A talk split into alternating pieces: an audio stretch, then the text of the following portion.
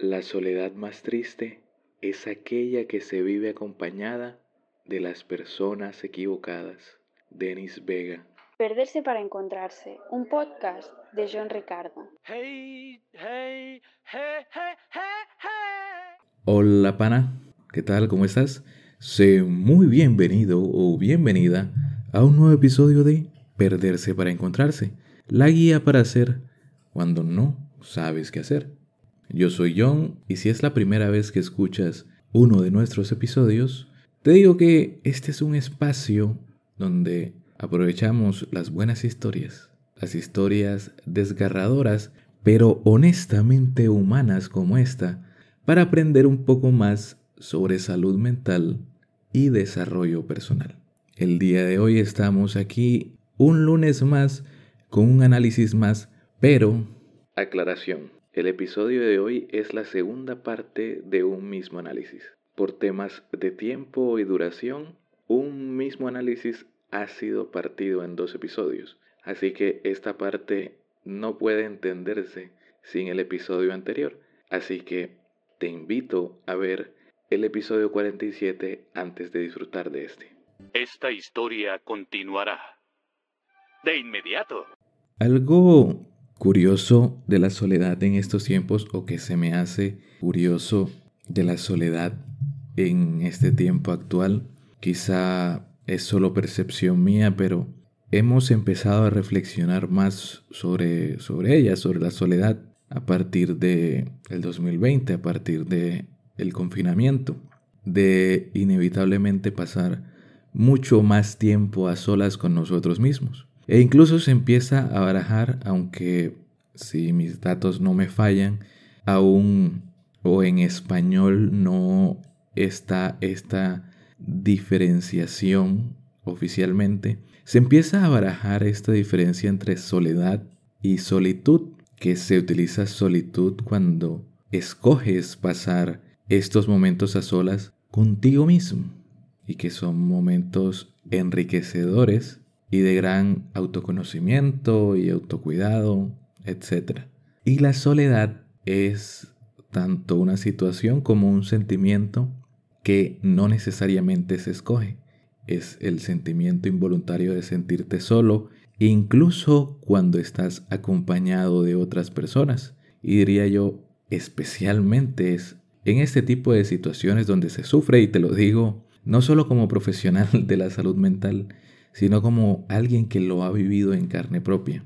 El hecho de entre más personas me rodearan, sentirme más solo y vacío, era algo que mi mente racional no podía soportar ni explicar. Y pues también el estado de aislamiento no elegido.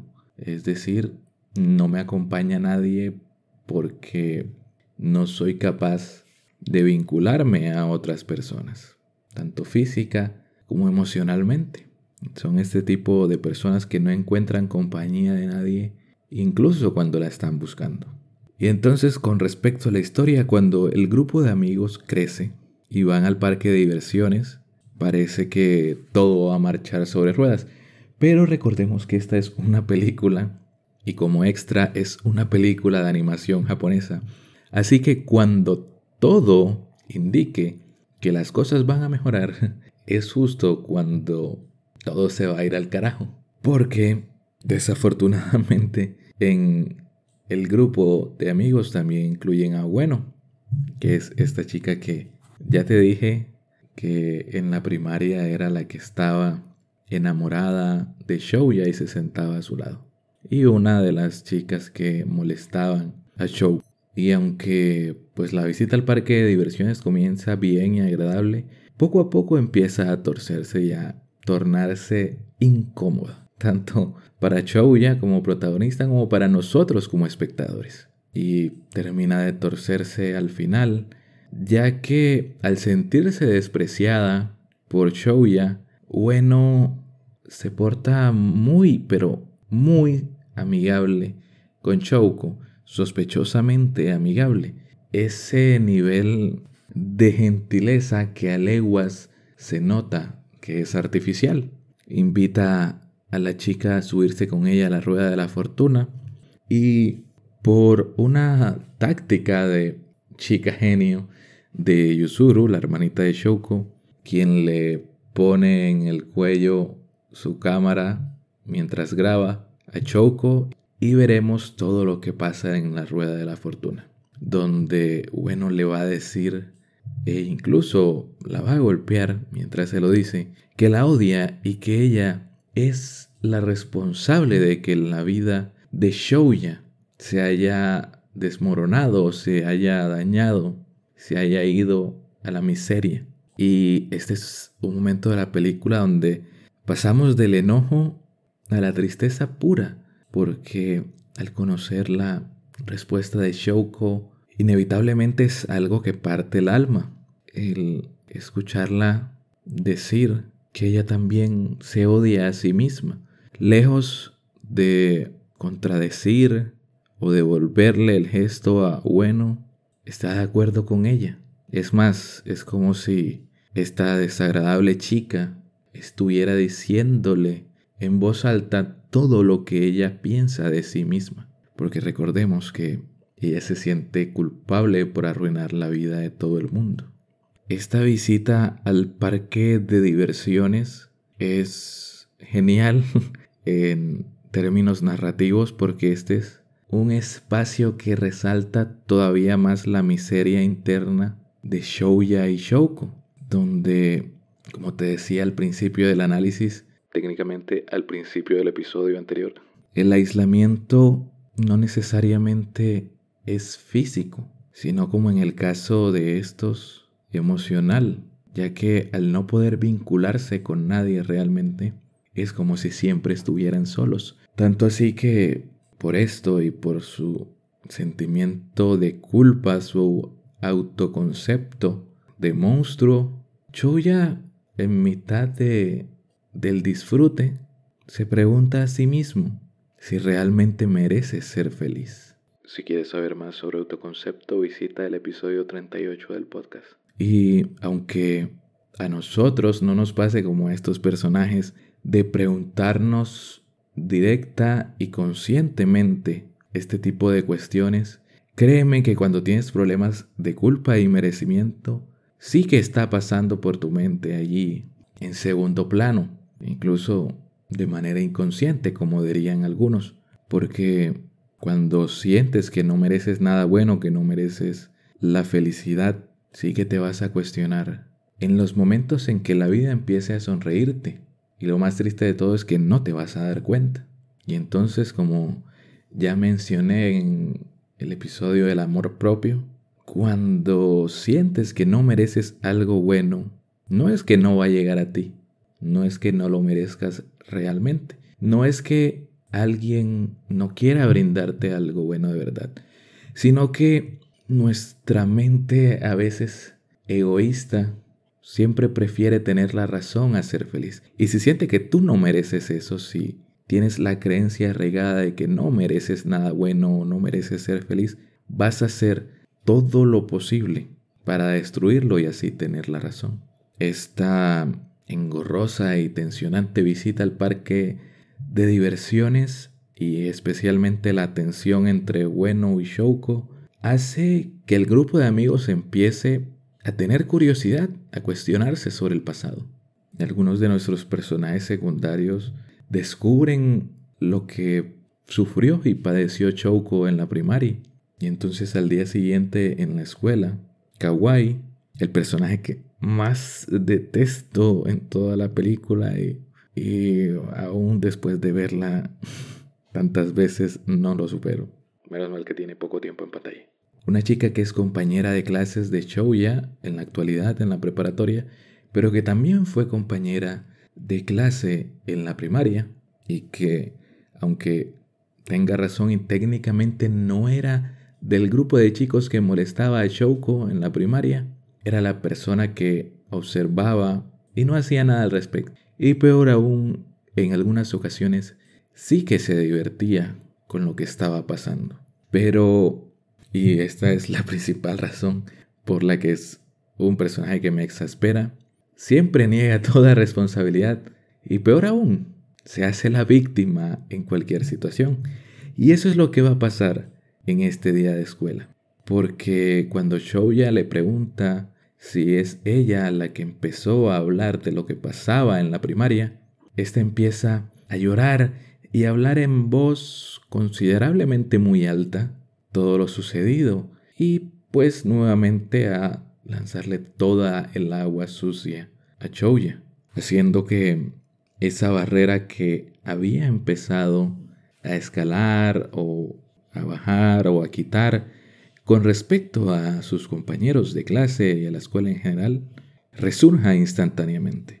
Y si me preguntas a mí, volviendo incluso más fuerte porque está en una situación crítica, está a las puertas de que vuelva a pasar lo mismo otra vez, de que toda la escuela se entere que es un monstruo y lo juzguen una vez más, lo cual hace que primero nuevamente se presenta este dolor de estómago muy fuerte de Chouya, que en esta ocasión lo hace ir directamente al baño a vomitar y que se escape de la escuela porque no soporta la tensión de su situación actual.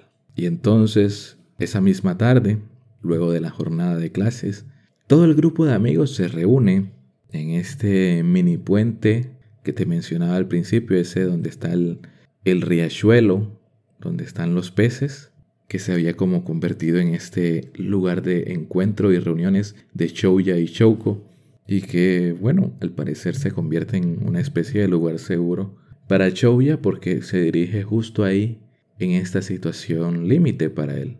Y entonces cuando llega y se reúne casi que fortuitamente todo el grupo de amigos, coincidencialmente, o no recuerdo bien si es que em, el amigo de Kawaii lo citó o qué.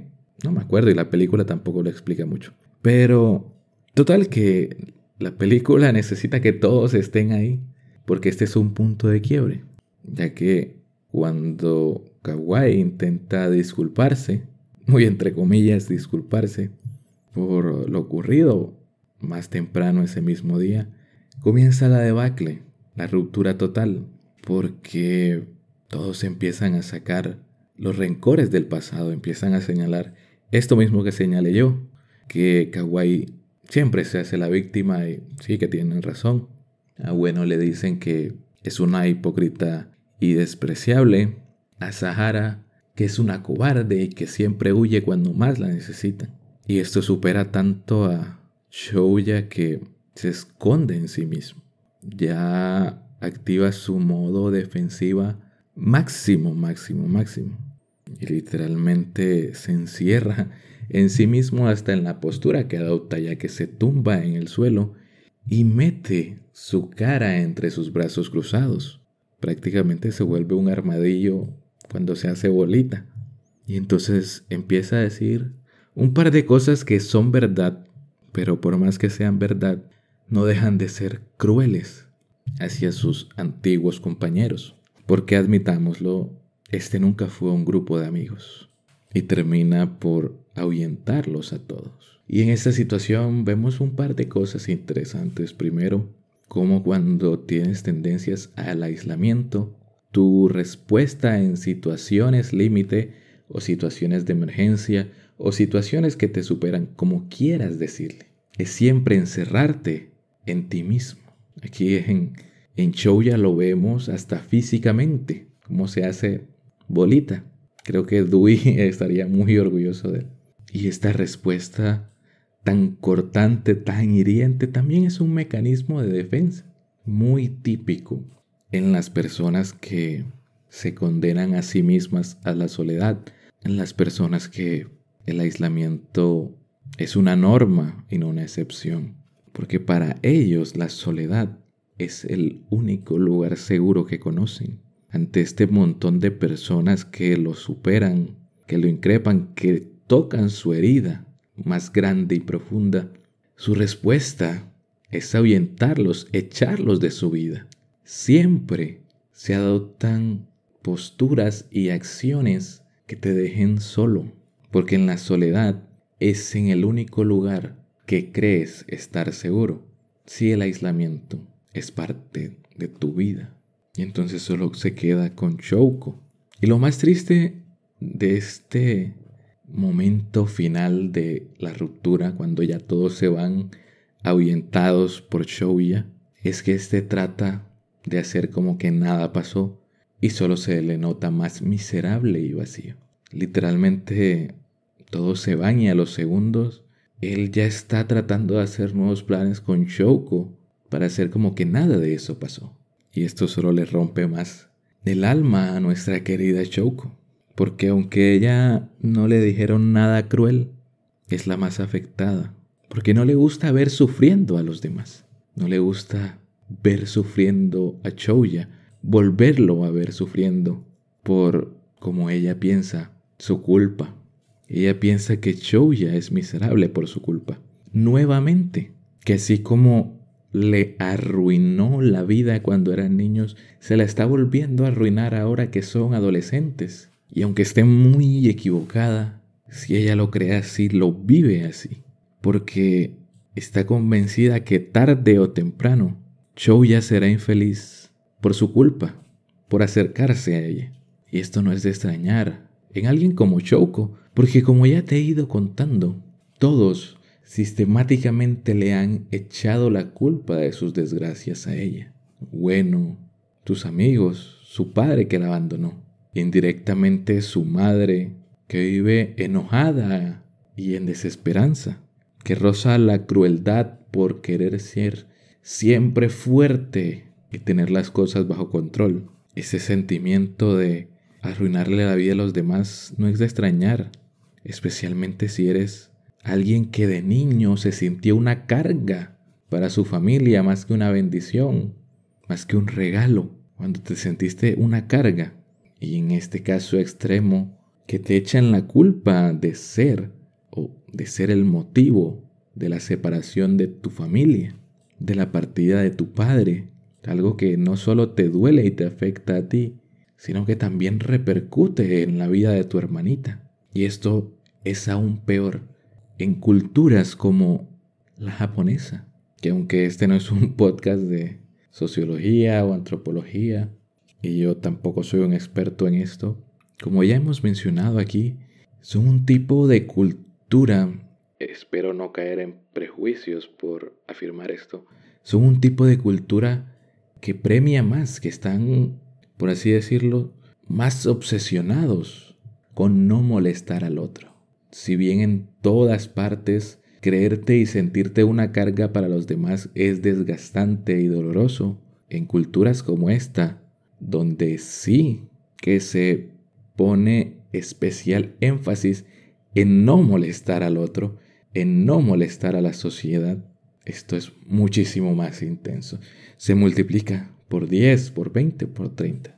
Y entonces después de este bache y siendo las vacaciones de verano de nuestros protagonistas, todo marcha bien, pero extrañamente bien, de una forma artificial, con un entusiasmo que es pura postura, que es una máscara con una sonrisa falsa, unas interacciones y una convivencia vacía. Se siguen encontrando, visitan nuevos lugares, tienen nuevas experiencias, pero lejos de acercarlos, esta convivencia artificial los aleja cada vez más. Lejos de hacerlos disfrutar, los hace sentirse más y más miserables a ambos. En este punto cabe recalcar que aunque nunca vemos a Chouya enclaustrado en toda la película, es decir, no vemos la típica escena de aislamiento con el personaje encerrado en su cuarto sin querer salir y mirar a los demás. Es algo que hace incluso rodeado de un montón de personas, porque no los ve, no solo por el hecho, nuevamente artísticamente muy acertado y hasta bonito de representar a las personas que rodean a Shouya con una X porque él es incapaz de mirarlos a los ojos o al rostro, sino porque no los puede ver como personas. Está tan desconectado incluso de él mismo porque se ve como un monstruo y pues se desprecia, que no puede ver a nadie más. Y si no puedes percibir a nadie, ¿cómo vas a conectar con ellos? Y esto pasa en cualquier situación donde tu percepción propia esté comprometida, esté devaluada, desgastada, desequilibrada, engañada, como quieras decirle. Ya sea en el polo que quieras, ya sea en el polo del narcisismo, el egocentrismo o de la desvalorización y la baja autoestima. En ninguno de esos lugares vas a poder ver a los demás como lo que son, como personas, que también tienen sus cargas, sus debilidades, sus asuntos y problemas, sus fragilidades y equivocaciones. Por un lado los vas a ver como herramientas, el narcisista va a ver a los demás como fans y seguidores, el, egocéntrico como herramientas que puede utilizar. La persona que se desvaloriza los va a subir en un pedestal y los va a ver como incluso dioses que van a salvarlo. Pero en ninguna de estas situaciones se ve al otro al mismo nivel y por lo tanto no se va a conectar genuinamente con la otra persona. Y si no hay conexiones reales, por más que compartas el mismo espacio físico, experiencias e incluso intereses con la otra persona, si no hay una conexión honesta y genuina, te vas a sentir solo y vacío. Shouya es alguien que no tiene una sola relación real por esto mismo, porque no se cree merecedor de una. Porque como te dije, se siente un monstruo y la culpa no solo lo carcome, lo corroe, ya se lo está comiendo por dentro, sino también porque tiene miedo. Uno de nuestros sentimientos más primitivos y más poderosos tiene miedo de volver a ser lastimado, porque él también ha sido una persona que ha sufrido la mayor parte de su infancia y tiene miedo de volver a lastimar. Tiene miedo y el miedo lo supera porque todas sus heridas siguen abiertas y en este momento todavía más. Porque todo el esfuerzo que él hizo para esconderlas, para que no se notaran, se fue a la basura. Porque con todo lo que ha vivido en la película, es como si todas esas máscaras y capas que usó para esconderlas se hubieran ido y esa herida está abierta al aire libre. Y no es algo que, que lo aflige, que le sucede solo desde que su vida cambió, desde que conoció a Choco, desde que dejó de ser el rey de la escuela para ser el bufón miserable. Porque aun cuando era el chico popular, sus relaciones solo se basaban en influencia, en mantener contento a un grupo de personas a las que, como vimos, ni siquiera le importaba mucho o si le importaban como a bueno que desde pequeña está enamorada de él, no tienen la responsabilidad y el coraje necesario para defenderlo. Se llama Bueno, ¿verdad? Sí, bueno. ¿Y ocurrió algo malo entre ella y Nishimiya? ¿Por qué lo dices? Kawai me dijo que pasaron muchas cosas en la escuela primaria. Un día, a mitad de las vacaciones de verano, Chouya acompaña a la familia Nichimiya a un festival pues de verano. Un típico festival de verano japonés de estos que tienen fuegos artificiales y donde algunas personas, diría que un 70% de las personas, usa ropa tradicional, yucatas, kimonos, siempre los confundo. Y pues pasan un rato relativamente agradable hasta que repentinamente Shouko se va. Dice que va a regresar a casa a estudiar algo. Pero esto suena muy sospechoso, especialmente por los gestos y la cara de la chica, y nos deja una zozobra a nosotros como espectadores. Afortunadamente, la trama orilla a Shouya a ir también a la casa de la familia Nishimiya a la casa de Shouko a buscar la cámara de su hermanita. En el timing, en el momento preciso, para darse cuenta que Shouko está a punto de hacer lo mismo que él iba a hacer al principio de la película, saltar. Y por temas de políticas, tanto de redes sociales como de estas plataformas, no puedo ser muy detallado en esta escena, pero ya tú sabes de dónde iba a saltar y qué intentaba lograr saltando de ese lugar. En serio que por más que se le explique a los algoritmos de YouTube, Spotify, Facebook, etc., que es un espacio sobre salud mental, van a bloquear este contenido si explico esta escena. Entonces Shouya logra alcanzarla para evitarlo, pero en el proceso él es quien cae toda la altura del edificio donde vive Shouko. Es el momento más tensionante de la película, pero también es uno de los momentos más honestos, porque nos recuerda algo que aunque simple, puede ser complicado de aplicar e incluso doloroso. Y quizá ya lo hayas escuchado por allí, pero aunque sea contradictorio con la idea y los valores de buena persona que nos indica nuestra sociedad, esto es lo mismo que pasa cuando tratas de ayudar a alguien más cuando tú también estás en estado crítico.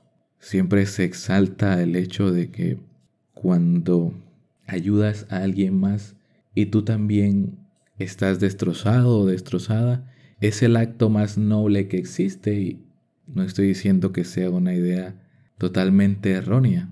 Pero cuando tu vida se basa en esto, en anteponer las necesidades y los sufrimientos de los demás por encima de los sufrimientos tuyos, vas a caer, así como Shouya.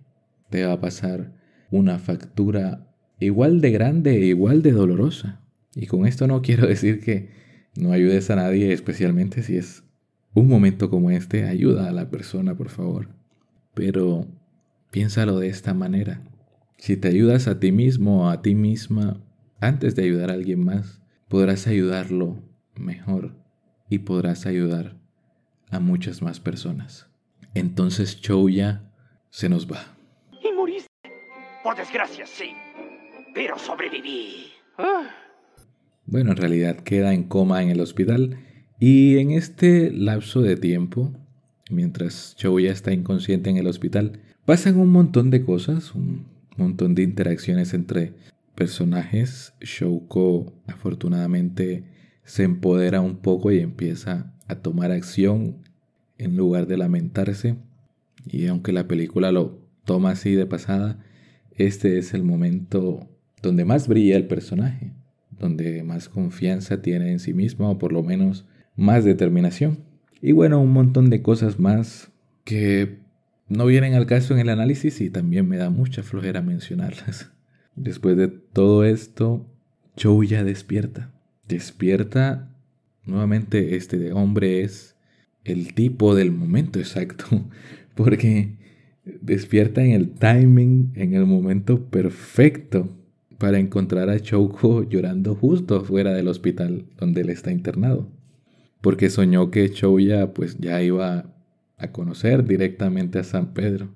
Y ahí pues sucede el reencuentro más esperado de todas las prefecturas de Japón unidas ahí se reencuentran nuestros personajes. Y aunque iba a decir nuevamente, voy a decir que se reencuentran o que se encuentran por primera vez en toda la película. Allí, en mitad de la noche, bajo la luz de la luna, ambos llenos de heridas y de vendas, que es una representación física y en su exterior de cómo se sienten y cómo están en su interior. Son un par de chiquillos lastimados y heridos. Por primera vez en toda la película se muestran tal y como son y tal y como se sienten, sin máscaras, sin excusas. Por esto digo que es la primera vez que se reencuentran o que se encuentran, porque es la primera vez que se ven el uno al otro como una persona, no como un pobrecillo al que supuestamente le arruiné la vida, o como una chica, una niña a la que genuinamente sí la hice sufrir demasiado y le destrocé la vida de una u otra manera. Porque el reencuentro del principio de la película, aunque la película nunca lo diga directamente, es por lástima. Es porque sí, de una manera noble ya siente que tiene ese pendiente, pero lo hace desde el remordimiento. Lo hace porque es lo correcto y no porque genuinamente lo sienta. Y es por eso que en este encuentro genuino a las afueras del hospital es donde él puede disculparse adecuadamente, es donde se da cuenta que aunque se reencontraron y vivieron tantos días juntos, él nunca le pidió disculpas, ni se lo planteó. Y Shouko también aprovecha para disculparse, aunque no tenga que hacerlo, porque ella no hizo nada malo. Pero este momento de disculpas de Shouko es más como un desahogo, una liberación de esas culpas sin fundamento que tiene. Ambos se liberan de esas culpas que los carcomen, esas culpas reales o ficticias, pero culpas que se sienten al fin y al cabo.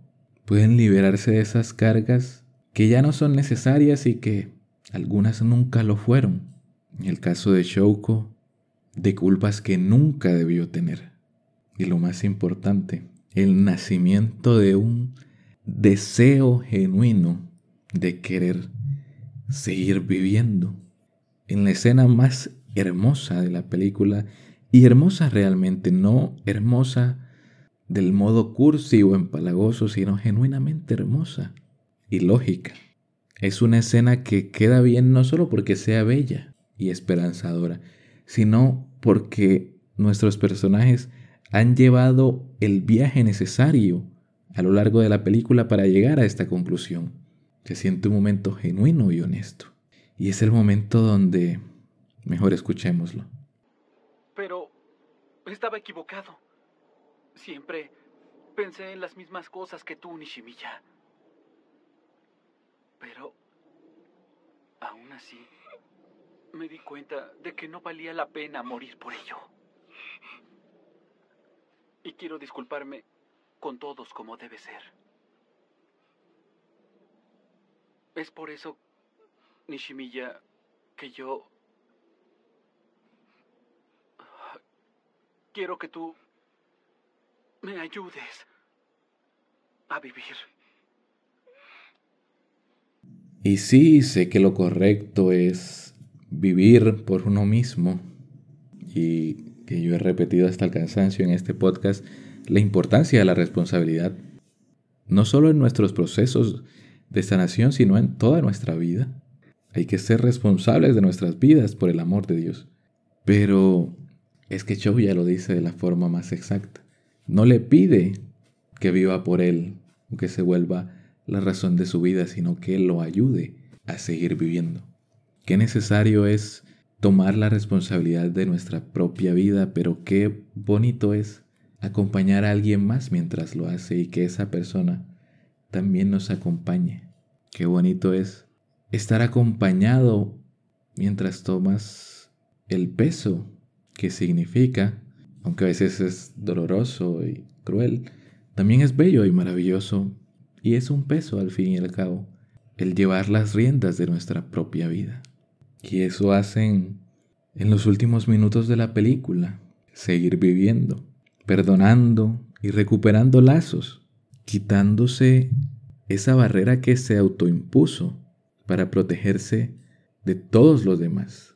Estas barreras que tú y yo también nos colocamos para supuestamente protegernos y proteger nuestra vida, pero que paradójicamente nos la quitan de a poco o de a mucho, pero nos la van quitando al fin y al cabo.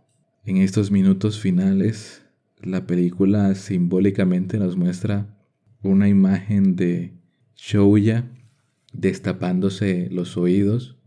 Bueno, al principio de la película nos muestra cómo este al llegar a la escuela simbólicamente se tapa los oídos. O sea, no es que el chico se pare y se tape los oídos, sino que hay una representación simbólica, por decirlo así, un pensamiento de Shouya tapándose los oídos. Esta es la representación gráfica de su creencia. Y nuevamente la vemos aquí, destapándose los oídos. Creo que me hice un lío, un nudo explicando esto, pero en conclusión que, que Shouya se destapa los oídos y esto simboliza que ha bajado, ha quitado por completo esa barrera que puso a los demás y poéticamente empiezan a deshacerse, a caerse las X en los rostros de las demás personas. Y empezamos a oír algo que no oímos en toda la película cuando estábamos desde la perspectiva de Shouya, y es ruido de fondo, algo que no notamos, pero está presente en la mayoría de las películas. Está como este ruido de fondo de los extras hablando trivialidades. Y eso aparece aquí, porque cuando todas estas X en las caras de las personas desaparecen y al show ya no estar obsesionado con adivinarles el pensamiento, puede oír lo que realmente dicen. Y en ese instante de la película rompen llanto. Un llanto que quizá compruebe esa teoría que tenía García Márquez de que cuando lloramos no lo hacemos solo por el motivo actual, sino que lo hacemos por todo lo que no hemos llorado. Pero también me recuerda algo que leía en uno de los libros de Jordan Peterson, Más allá del orden, que él lo explica así, de una forma no tan cuadrada y teórica, que como en el caso de Shouya, cuando pasamos gran parte de nuestra vida ignorando un sentimiento doloroso, escondiéndolo, cuando reunimos el coraje para verlo profunda y honestamente, como termina de hacerlo Shouya en este momento de la película, de mirar toda esa infelicidad, toda esa culpa, toda esa ansiedad social, todo ese aislamiento, mirarlo directa y profundamente y actuar coherentemente con eso al enfrentar sus miedos y su ansiedad, rompes en llanto inevitablemente. Y creo que es algo que explica perfectamente este final.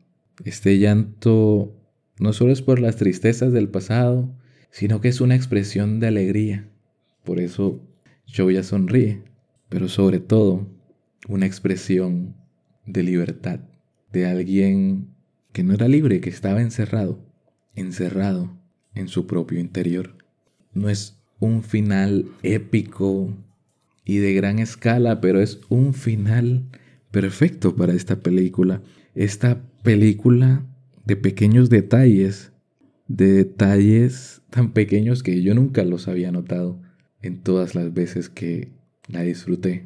Pequeños detalles como las miradas de fondo, las distracciones casi imperceptibles en los personajes, el desviar la mirada cuando creen que nadie los está viendo, las pequeñas distracciones, las dudas que nadie nota, el soundtrack casi imperceptible que nos quiere hacer sentir lo que siente Shouko al no escuchar, el calendario de Show ya reparado rústicamente, agregando los días que él había eliminado porque no los iba a vivir y que ejemplifica perfectamente cómo son las cosas cuando tratamos de volver a tomar las riendas de nuestra vida, de volver a recuperarnos a nosotros mismos. Que al igual que ese imperfecto calendario que solo le pega una hoja de papel con cinta y escribe los números con una caligrafía terrible, lo importante es que volvió a escribir su futuro. Y así nos pasa, que nuestros procesos no van a ser perfectos, pero lo importante es actuar, es hacerlos, aunque nuestra vida empiece a repararse como ese calendario de manera rústica y poco estética, como la partida silenciosa y en calma de la abuela de Choco, la reconciliación y la futura amistad de las madres de los dos chicos, el regreso a la escuela de Yusuru, los anhelos del futuro, las ambiciones, los reencuentros, la historia que sigue después de la película y que está en el manga. Todo pequeños detalles, casi imperceptibles como, como nos indica el mismo título de la película, una voz silenciosa, o como es su traducción más exacta, la sombra de tu voz, Koe no Katashi. Y así es la vida, se define por pequeños instantes y detalles. No empiezas a sanar, no empiezas a recuperar tu vida, no empiezas a mejorar, a salir del fondo del abismo donde te encuentras, a luchar contra tu ansiedad, a construir relaciones. No, no son acciones extraordinarias y fuera de lo común, sino pequeñas acciones y pequeños detalles sostenidos en el tiempo, pequeñas batallas diarias, pequeñas victorias todos los días. Subestimamos los pequeños detalles de nuestro día a día, pero nuestro día a día es lo que define toda nuestra vida, lo que compone toda nuestra existencia. En conclusión, aunque la soledad a veces está hasta sobre romantizada en nuestra actualidad, sí que puede ser un padecimiento y un sufrimiento que puede atacarte en cualquier momento, así que no lo subestimes, especialmente cuando te sientas solo o sola acompañado de muchas personas. Puedes estar aislado, incluso si no estás encerrado en tu habitación. El peor aislamiento es el que sufres acompañado de personas que no te importan y a las que no les importas, o a las que no le das la oportunidad de ser importantes porque no construyen relaciones verdaderas, sino superficiales y descomplicadas. La ansiedad social es mucho más que sentirse nervioso rodeado de otras personas. Y la palabra ansiedad en general se toma muy a la ligera, pero un verdadero trastorno de ansiedad es algo muy complejo y una batalla muy dura. Así que, por favor, tómala con más cuidado. Eres el principal o la principal responsable de tu vida, pero no tienes que hacerlo todo solo o sola. Puedes llevar el peso de tu responsabilidad acompañado. Y poco más. Hasta aquí el episodio del día de hoy, el análisis del día de hoy. Nos vemos un próximo lunes en otro emocionante episodio de Perderse para encontrarse, la guía para hacer cuando no sabes qué hacer. Yo he sido John. Ahora, después de editar este episodio, bueno, estos episodios, que supongo que ya habré hecho unos insertos y te habré aclarado la situación, pero que mucho material y mejor sacar dos episodios a darte un episodio sumamente largo. Eh, también me ayuda a mí a tener una semana de ventaja en el proceso de grabación de episodios. En fin, que no, no te enrollo más con cuestiones técnicas. Yo he sido John, espero que te haya gustado este episodio tanto como a mí. Este ha sido el primer anime, o bueno, película de anime que tratamos aquí en este podcast y me alegra. Antes de ser cinéfilo fui muy otaku, aunque no soy muy amante a la palabra y, em, y no me representa mucho de lo que representa esta tribu urbana actualmente, pero bueno, no me meto en, en un debate que no me importa. Si quieres apoyar el podcast, puedes hacerlo si estás escuchando a través de Spotify, calificándolo con 5 estrellas esto hará que el algoritmo nos recomiende mucho más y pues compartiendo esto con un amigo que creas que lo necesite. Si estás viendo, escuchando a través de YouTube, puedes suscribirte en el botoncito rojo de ahí abajo. Es completamente gratis y si además le picas al dibujito de la campanita que está al lado, YouTube te manda un mensaje directo y personalizado cada que subamos nuevo contenido.